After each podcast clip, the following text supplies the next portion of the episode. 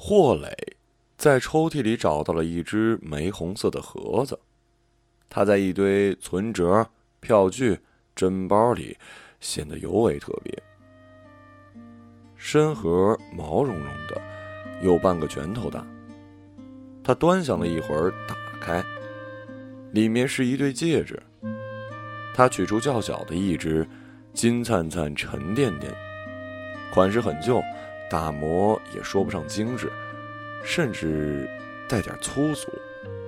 是结婚时水生的母亲给的，便也是上一代结婚时留下的。到了他们这里，就更多了一些意义。霍磊看着他，将它戴在无名指上，却发现自己的手指变粗了。卡在关节里套不进去。他本该拥有一个，但此刻仿佛不再属于他了。像一段过去的婚姻，忽然就停住了脚步。回忆把他拉到了新婚之夜。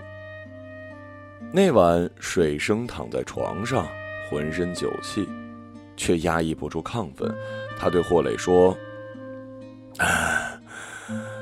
终于把你娶回家了，这感觉跟结婚证真的相差太远了。你这样活生生的一个人出现在我面前，以后每个晚上都可以看着你了。水生抓起他的手，放在自己发烫的脸上。霍磊看着他，看到了深情。他感觉到自己的双眼潮湿，几乎要落泪时，水生转身抱着他，褪去新衣，与他拥吻，一同颓结在性爱的青天里。不料，霍磊手指上的戒指在他背上划出了一道痕，疼得他嘶嘶大叫。那枚戒指太过粗糙了，连尖锐的边角都未能磨滑。于是，他们在结婚的第一个夜晚就把那对戒指放回盒子，塞进抽屉的角落里。从此，再没有打开过。或许他们本就该属于流传，而不应该扣在人的手指上。东西太多了，只用一个箱子没法装得下。特别是冬季的衣服，两件外套就占据了一大半的空间。最后挑挑拣拣，只落得一些内衣裤、几件夏天常穿的衣服、两本爱看的书，再没有别的了。合上箱盖后，他躺在床上，完全没有睡意。台灯光线变得那么孱弱，却充斥着强而有力的孤独。但有些光线。总是好的，他并不想要关掉。离婚是他提的，在两个月前。结婚快十年了，到了最近几年开始出现问题。那时候，霍磊依然相信婚姻之痒的存在，坚信努力熬过去便能克服困难，步入稳固的关系当中。现在想来。自己当初太乐观了。十二点一刻，水生回来了。怎么这么早啊？哦，外面一直下雨，十点以后饭店就只有两个人在喝酒。你怎么还不睡啊？正要睡呢。小宝呢？嗯，阿妈带他睡了。我先去洗个澡。哎。苍白无力的对话每天都在上演，像一部没有剧情的单一戏，内容无非是饭店与小宝，再也没有别的了。仿佛有了跌宕，更搅和了戏份的真挚。水生洗完澡的时候，霍磊迅速把台灯关掉，背向他侧身，假装入寐。他听见水生用毛巾擦头发的声音。微妙的在空气中迸发出一些炙热。水生没说话，他轻轻爬上床，翻了几页书，沙沙响。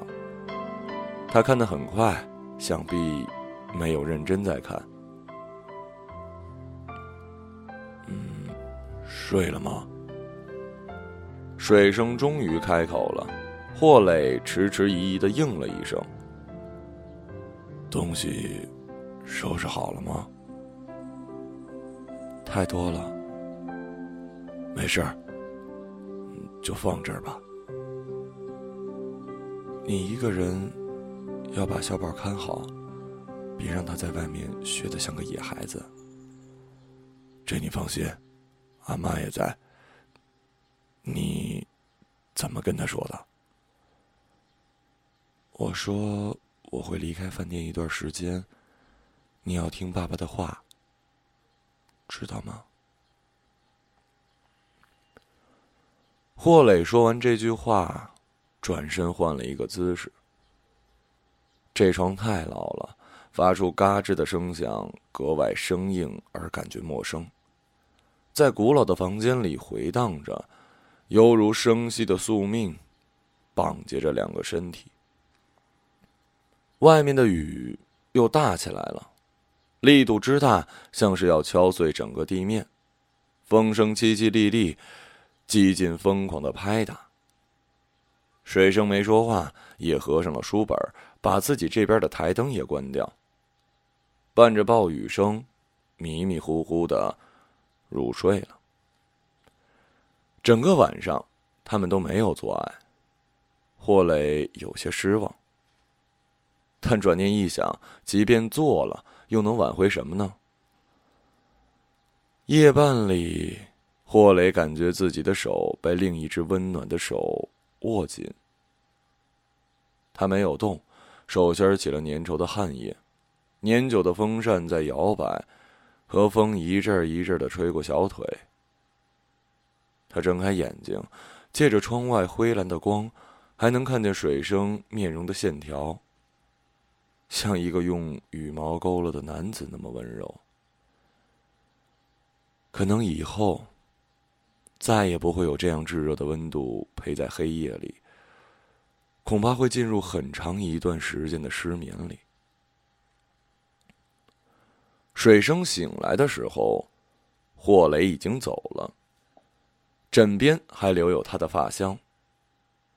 他张开双手，倏然感觉床一下子空旷了许多。一个人睡，确实有点太大。他再闭上眼睛，听见外面仍然有孜孜不倦的雨水声。生计饭店是水生结婚后一直在做的事儿，他辞掉城里的工作，与霍磊回家一同经营。那年小宝刚好出生，特意把开张的日子安排在小宝的满月之日，喜事连双。他请了人在饭店的门口敲锣打鼓，舞弄狮子，好是热闹。那天，水生握着霍磊的手，激动不已。水生到饭店的时候，看见母亲坐在收银台里面，与小宝一起写作业，只有阿飞一个人在招呼客人。阿飞是请来的员工，为人十分诚恳，但也就只有一桌，俩人雨太大了，连客人都少。他把雨伞挂在门边。地上多了一滩水渍。水生问：“为什么小宝没去上学？”母亲说：“台风都打过来了，学校说要停课了。”大雨断断续续，从昨夜一直下到现在，许多地方都开始转移人群。对面商铺的老板正把货架最底下的商品一件一件搬走，好像全镇。都在为即将到来的一场战斗做准备，蓄势待发。电视新闻在报道今年最强台风的走向，持续时间估计会在一周左右。已经陆续有沿海的地方发生洪涝及山体滑坡了，而未来仍然会有降雨及较强的风力。水声响起了霍磊。不知道他今早有没有上火车，担心会受到台风影响，他拿过手机给他发了一则简讯：“你上车了吗？台风吹过来了，注意安全。”等了十分钟，不见回复。小宝突然大声喊：“这么大雨，妈妈去哪儿？”水生将手机攥在手里转来转去，没有吱声。霍磊一大早就拖着行李箱坐车前往了火车站。清晨的雨还没有很大，但是到达之后才知道。铁路的南段受气候影响停止运营，具体出发时间还要等通知。工作人员告诉他，需要退票或者改签，可以在两天内办理。霍磊在拥挤的候车厅里转了好久，才找到一个位置。到处都是乱哄哄的，地面又湿又脏，一股略带咸味的水腥气息弥漫的整个大厅。他在椅子上打起了瞌睡。迷迷糊糊中收到水生发来的简讯。他合上手机，看见一对恋人依偎在候车厅的大门。那一刻，往事涌上心头，他仿佛看见过去的自己与水生，双眼一下子陷入一片沼泽。水位涨得很高了，下面几条街的人们都在往高处的地方迁移。生计饭店与这条街的其他商铺所在的地势较高，成了人们躲灾避难的地方。好在仍然有足够的储粮，水生吩咐厨房做更多的饭菜，免费提供给大家。这么多年来，水生一直为生计饭店而深感骄傲。这是两人早在一起的时候就有过的梦想。那时候，为了攒下足够的钱，在城里辛苦工作，没日没夜的操劳。唯一的精神支持，便是霍磊一次次的鼓励。每一次，都让他在迷惘中看见自己未来饭店的样子。电视播放着受灾的地方，伤亡人数只增不减。画面里，他们的房屋被水吞没去大半。有些已经冲成坍塌，周遭的树枝断成枝枝叶叶，看得人心慌。水生也在看，心里却念着霍磊，却不敢给他电话。一位老人拉住他的衣衫：“怎么了，大爷？”“谢谢，谢谢你呀，年轻人。”“没事。”您就在这里歇歇吧。我是被人救上来的。老人说这话的时候，眼里闪着光。他没有牙齿了，整个嘴巴都陷进去，像一坨吸足水的棉花往下坠。我看着我的儿子在阳台上。还来不及逃走，就跟着房屋一起被洪水淹去了。水生一时半会儿不知道该说什么。他握着老人颤巍巍的手，在他闪光的眼睛里，看见了一汪彷徨与痛苦的池水。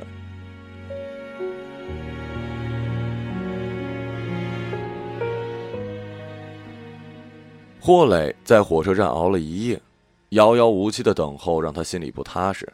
他到窗口办理了退票，打算等到天气晴朗再走。离开火车站，顿觉大脑一片清静。他轻轻的呼了一口气，在附近找了一家廉价的旅馆，暂时落脚。洗过澡后，他直接躺在床上休息，发现这张大床跟家里的一样，一个人睡有点浪费。床单被褥都有浓浓的消毒水味儿，是没有太阳晒过的那种稀和感了。他将就着裹着自己，按下空调按钮，想起自己这样的一个离婚女人，如同一个从未学会飞翔的小鸟，离开窝巢便遭遇雨水的袭击，努力学习控制羽翼的扇动，让他倍感疲倦。疲倦，让他很快的走入了梦境。他梦见多年前曾经与水生、小宝一起去海边度假，住过的一家小旅馆。那间更为逼仄、更像密室的房间，到现在仍然记忆犹新。墙壁上还有灰黑色的点点污渍，满屋子发霉的气味。那晚，他与小宝都被水生的呼噜声吵得不能入睡。两个人三更半夜偷偷学着水声发出各式各样的呼噜，压低声音咯咯的笑。霍磊是笑醒的，美梦总是让人感觉轻松。醒来看见手机里有水生下午发过来的两则未读短信。过去一天了，你到南京了吗？整个广东都陷入了一片汪洋了，生计成了避难场所，我跟阿飞都快忙不过来了。但我很开心，生计还可以让他们感觉到温暖。小宝很好，阿妈在照顾他。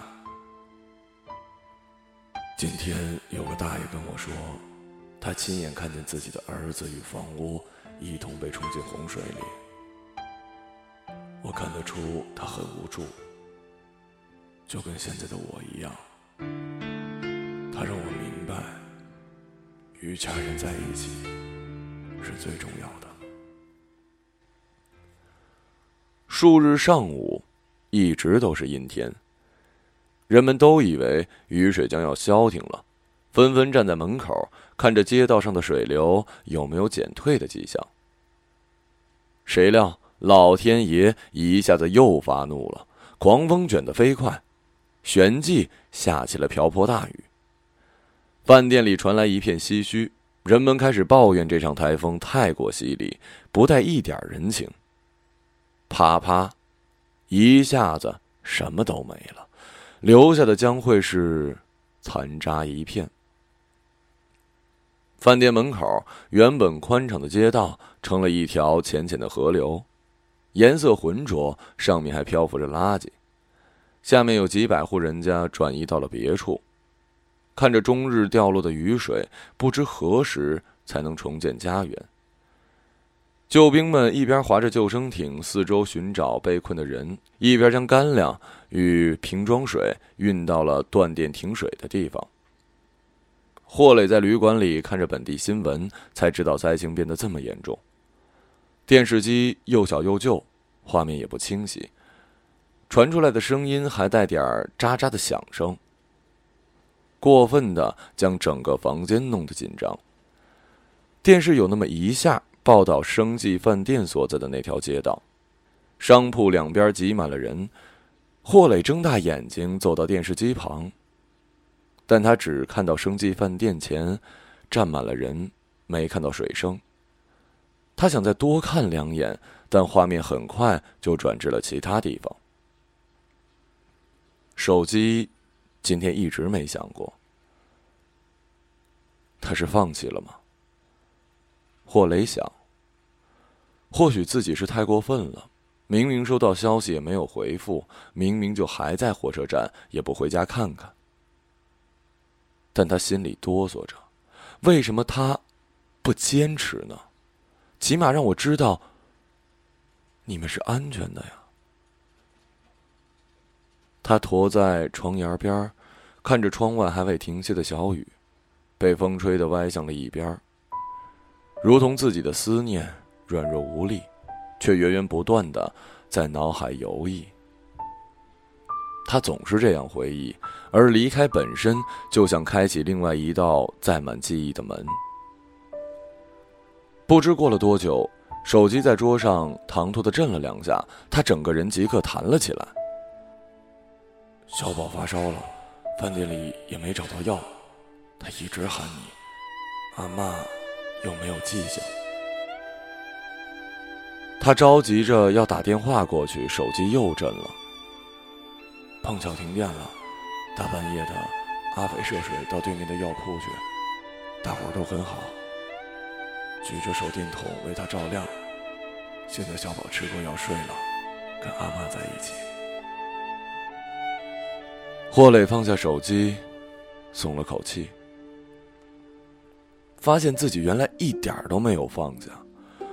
从过去的两个月提出离婚开始，他已经在做心理准备了。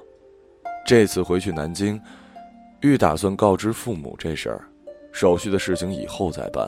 没想到遇到了这强台风。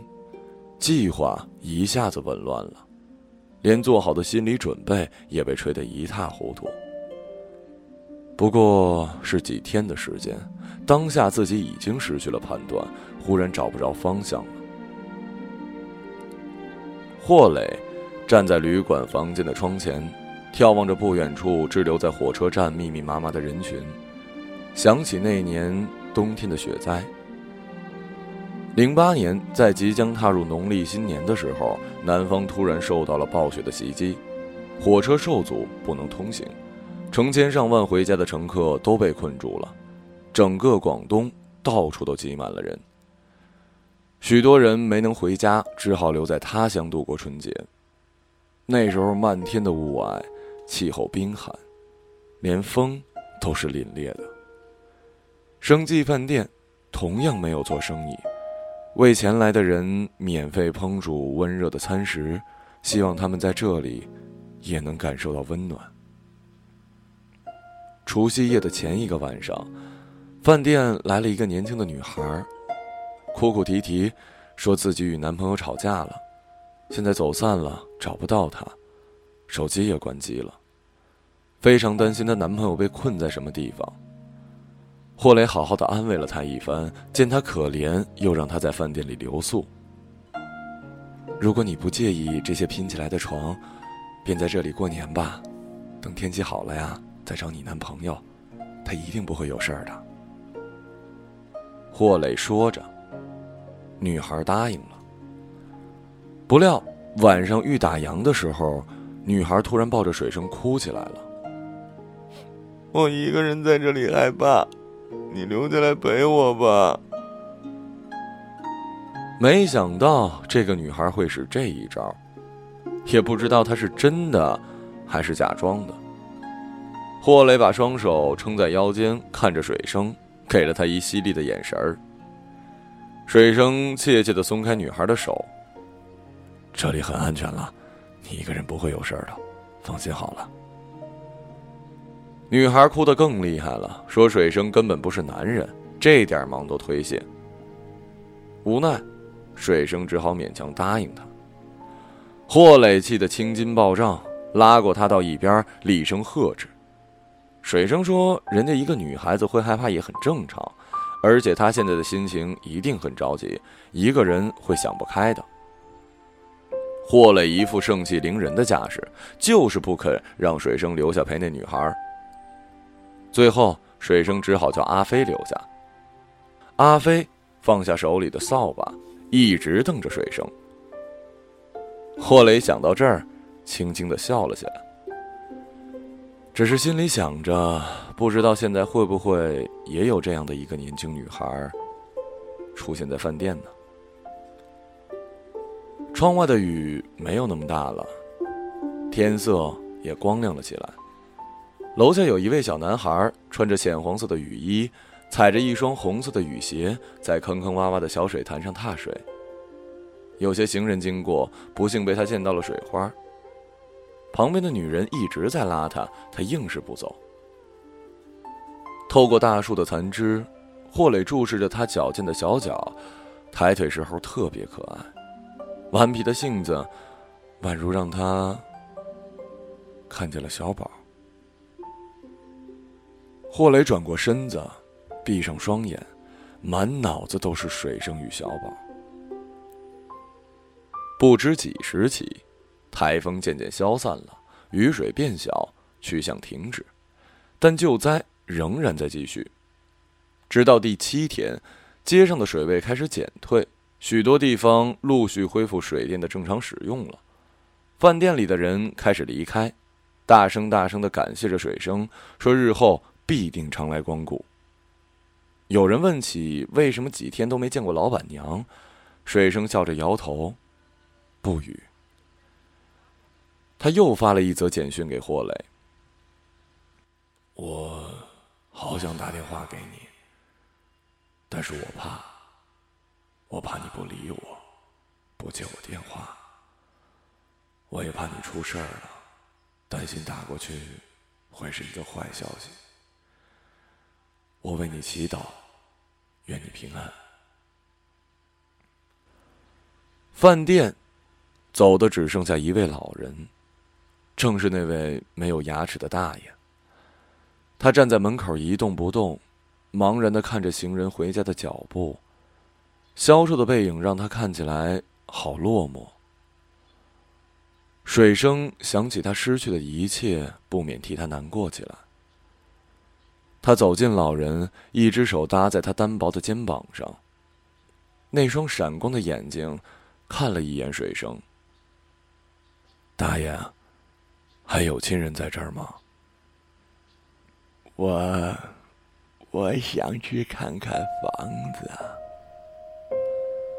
水生明白老人家念情，于是搀扶着他，同他一同去看那坍塌的房屋。老人穿着一双胶质的拖鞋，鞋底儿都快磨光了，看起来穿了很久，走得特别慢，大概是不好穿的缘故。在水深的地方，水生便背着他过去。路过百货商店时，还为老人买了一双新的凉鞋。但是老人再也找不到房屋具体的位置了。他站在一棵折去一大半的大树旁，指着对面一排高高低低的瓦房，只有少数是完整的，有的甚至只剩一堆瓦砾。在他面前的，只是一片荒凉的残垣。我在这儿，亲眼看着我儿子一点一点往下沉，他逃不了，也没有人来得及救他。等到救兵在准备过去时，房屋已经塌了。洪水凶猛的离谱，像被一个庞大的水怪吃掉房子一样恐怖啊！刚下水的救兵也只能摆手。我看见他在水里挣扎着，活了六十年了。我从前的老伴离世，也没有让我觉得那么不可思议。但比起病痛，我儿子算是幸运吧。起码，他受苦的知觉只在淹水的瞬间里啊。老人的声音还算是清晰，讲得很平淡。但是水声听见他心碎的声音，不知从哪一个字开始，砰！突然爆裂开来。火车正常运营之后，大厅又是人山人海，滞留过久的人们恨不得马上离开。霍磊后悔把旅馆的房提早退了，无奈人太多，于是在附近找了一个餐馆吃饭。这家餐馆叫做强记。霍磊内心笑了一下，猜想老板就叫阿强。不管走到哪里，都会有生计饭店的影子。人一旦沾上了某些影子在心里，便不会轻易忘掉。他们是潜移默化的，在时光经久的废煮之下，成为身体的一个反射记忆。我今天上午在火车站排了很久的队。终于替大爷买了回家的车票。他刚刚上车，回南京去了。原来他跟你是同一个地方的。你知道吗？那一刻，思念就像这长长的轨道，我多想再买一张去南京的票啊！霍磊看完这则短信，终于忍不住了，热泪盈眶，什么都看不清。才端上来的饭菜，匆匆吃了几口，便往火车站走去。他希望再见到水生，不管最后离开还是留下。大爷的遭遇，让我明白失去家人是多么痛苦的事。人活在世上，总不能一个人孤孤单单的过，那样太寂寞了。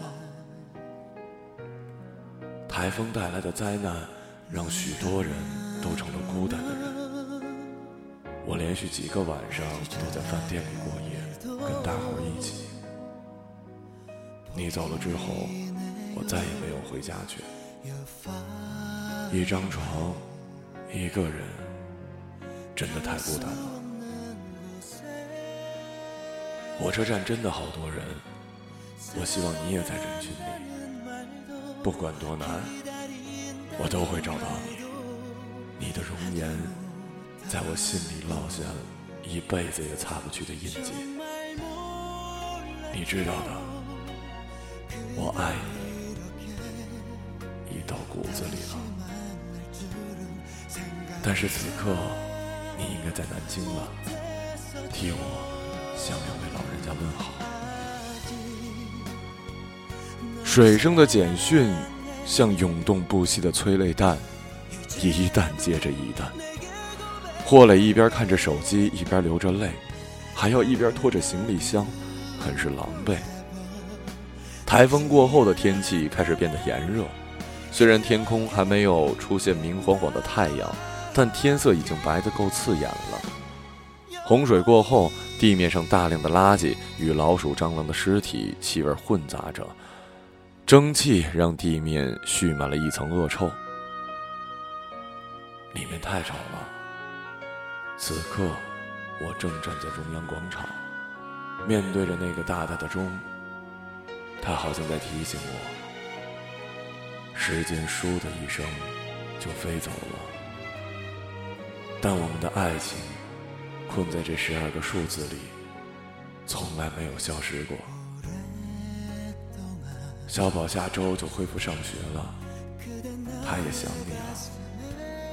生计还是一片狼藉，我该回去打扫了。宝宝，保重。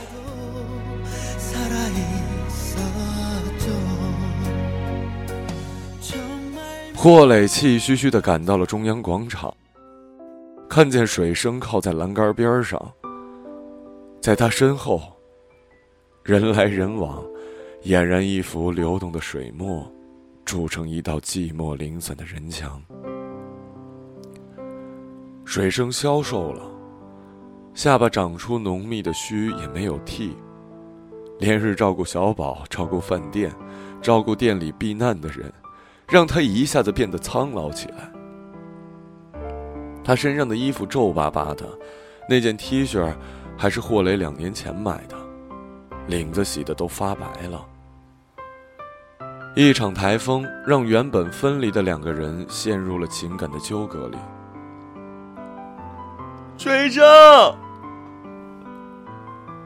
水生一个恍惚，朝着带有哭腔又熟悉的声音方向望去。不过两三秒的时间，霍磊便看见他第一次在自己面前流泪，像个犯错的孩子。那滴泪珠从右边的脸颊划过，像一颗短暂的流星，弥足珍贵的，让人怜悯。